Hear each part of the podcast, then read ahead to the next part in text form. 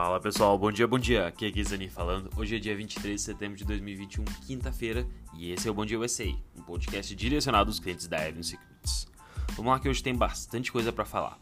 Ontem, os mercados americanos subiram nessa última quarta-feira, depois que o Federal Reserve indicou que eles não veem uma reversão iminente dos estímulos monetários que têm apoiado a economia durante a pandemia.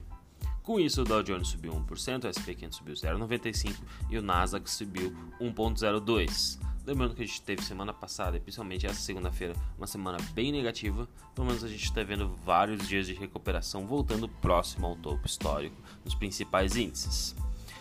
O que, que aconteceu ontem?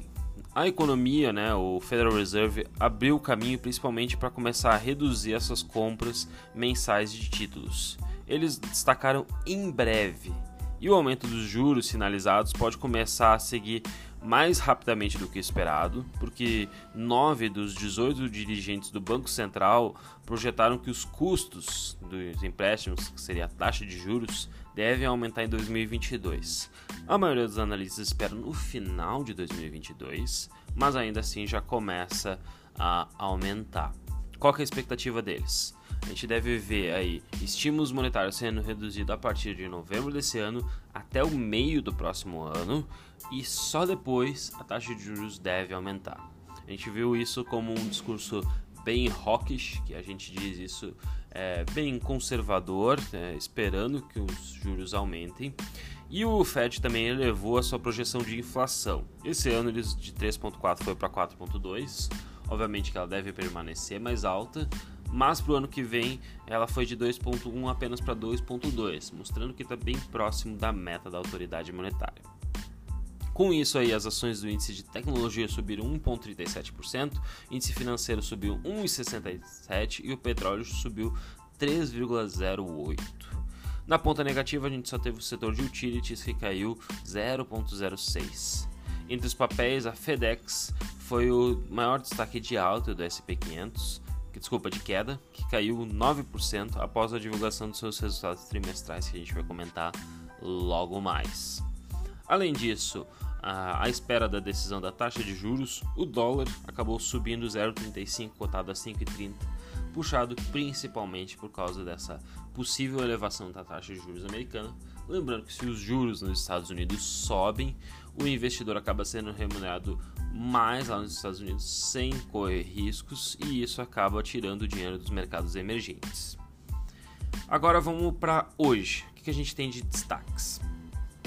É, durante essa quinta-feira, na madrugada, o grande destaque foi que a China Evergrande Group acabou subindo 17,62%. Para quem não sabe, essa segunda maior construtora da China tem causado bastante tumor no mercado, principalmente nessa última segunda-feira, dizendo que eles provavelmente não iriam pagar alguma das suas dos seus cupons, né, dos seus bonds que eles têm que pagar os títulos, principalmente para os investidores externos, e isso estava preocupando o mercado. Muita gente esperava que esse poderia ser o próximo Lehman Brothers. É óbvio que existem grandes diferenças entre aquela época e a época atual, mas mesmo assim acabou fazendo preço negativo nos últimos dias. Só que essa madrugada parece que está se recuperando tudo.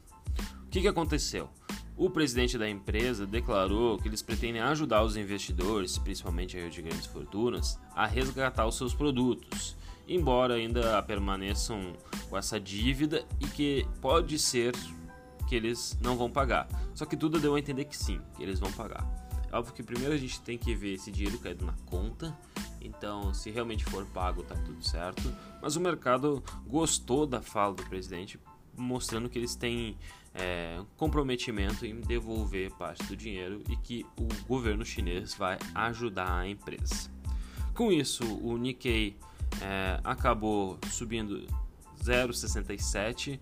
O índice Xangai caiu 0,38, mas na madrugada, apesar desses tons mistos, a gente vê a Europa bem positiva, tá? Agora, 7h20 da manhã, horário de Brasília, a Eurostox opera em alta de 1,17%, o CAC 40 índice francês sobe 1,02%, o DAX índice alemão sobe 1,06% e na Inglaterra o FTSE 100 sobe 0,32%. Nessa mesma esteira positiva, o mercado americano futuro também mostra alta. Nasdaq 0,74, SP 500 mais 0,70 e Dow Jones mais 0,64. mostrando que a gente deve ter mais um dia felizmente positivo. É óbvio que a gente tem que ver, acompanhar até o final do dia, mas a que tudo leva a crer, a gente deve ver a bolsa subindo. Na agenda, agora às 9h30 da manhã saem os pedidos de seguro-desemprego semanais. Às 10h45 temos PMI industrial e PMI do setor de serviços, que é os indicadores da indústria, setor de serviços, como que eles têm reagido é, no, na última semana. E em balanços a gente começa a ter alguns balanços relevantes, entre eles Nike, Accenture, Costco e Darden, Darden Restaurantes. Então a gente já está chegando perto aí de a gente voltar a acompanhar a balança e vocês vão estar tá aqui com a gente vendo os números, tá certo? Agora vamos lá. O que, que a gente teve destaque é, ontem? Primeiro, né, durante a, essa madrugada, Evergrande, como eu comentei, sinalizou que deve cumprir o, o pagamento dos seus títulos da dívida, que acabou gerando um alívio, e as ações relacionadas às commodities lideraram um ganho, com a petroleira APAP Corp e a Devon Energy subindo mais de 7%. Além disso, ontem as ações da Facebook, do Facebook, caíram 4%, depois que a gigante de mídia disse que subestimava o desempenho dos anúncios no iPhone. Lembrando que a empresa disse que as medidas de privacidade da Apple do sistema operacional iOS causaram aí subnotificações e aí eles acabaram pelo jeito ganhando menos retorno com relação aos seus sua atividade de mídia. Além disso, o CFO da empresa alertou sobre os efeitos potenciais da mudança na teleconferência de julho eles esperavam que tivesse mudança, mas parece que os impactos foram maiores durante esse trimestre.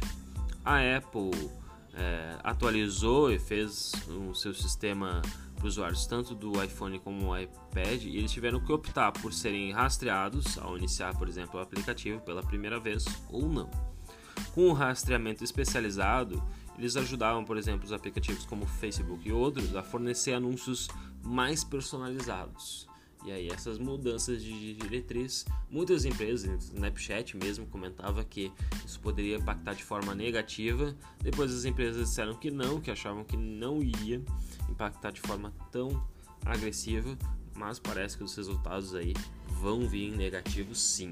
A gente tem que ficar de olho nisso, mostrando que a Apple ainda tem um poder muito grande, mesmo o Facebook que é uma das quatro gigantes das FANGs, ainda assim é, fica suscetível a mudanças da própria Apple, mostrando o poder dela. Além disso, ontem os papéis da Robinhood, a fintech gigante aí do mercado financeiro americano, saltaram 11% depois que a corretora anunciou que pretende adicionar uma crypto wallet na sua plataforma, expandindo principalmente a sua atividade no mercado de cripto. Crypto wallet, para quem não sabe, obviamente, é, se você tem criptomoedas você precisa armazenar ela em algum lugar. E geralmente a Robinhood terceirizava esse produto, mas agora parece que eles estão testando e pretendem que alguns clientes primeiro selecionados, os beta testers, vão é, ver como é que funciona e de repente ser utilizado para todo mundo no próximo mês. Nos últimos meses, alguns usuários, principalmente os detentores de Dogecoin, recorreram às redes sociais para reclamar que ao usar, por exemplo, a Robinhood, é, eles foram expostos a preços é, acima do normal. Mas é, isso é um problema que eles também não tinham a propriedade em si da moeda e algumas empresas começaram a aceitar a Dogecoin, a meme stock, para poder negociar. E eles queriam ter uma wallet e isso que a Robinhood está indo atrás. Por fim, a gente ainda teve a General Mills, que apresentou seus resultados ontem pela manhã a fabricante de alimentos, que é o código GS. Não, desculpa, GS é Goldman Sachs. Tem que dar uma olhada ali qual que é o código dela. Acho que é General Mills GSM. Depois eu acompanho e me perguntem qualquer coisa nas redes sociais. Mas a General Mills superou as estimativas dos analistas é, lembrando que a gente está recém abrindo a temporada de resultados, ela fica no meio termo entre segundo e terceiro trimestre, mas esse resultado acima mostrou que os lucros dela eram de 0, foram de 0,99 ante consenso de 0,89 esperado. A receita cresceu 4,1% no ano contra ano e eles ganharam 4,54 bilhões de dólares. O grande destaque foi que as vendas de produtos orgânicos aumentaram 2% durante o trimestre, enquanto o mercado estimava uma queda nesse mercado de 4,5%. Hoje a General Mills está avaliada em aproximadamente 36 bilhões, negocia 15 vezes lucro para 2022 e as suas ações é, operam no ano em leve alto de 2%. Bom pessoal, era isso. Ficou um pouco mais longo do que o esperado. Sigam nas redes sociais, arroba Gui arroba Will Castro Alves. Até amanhã. Esperamos que hoje o dia continue positivo e que todo mundo possa ganhar dinheiro. Grande abraço. Tchau, tchau.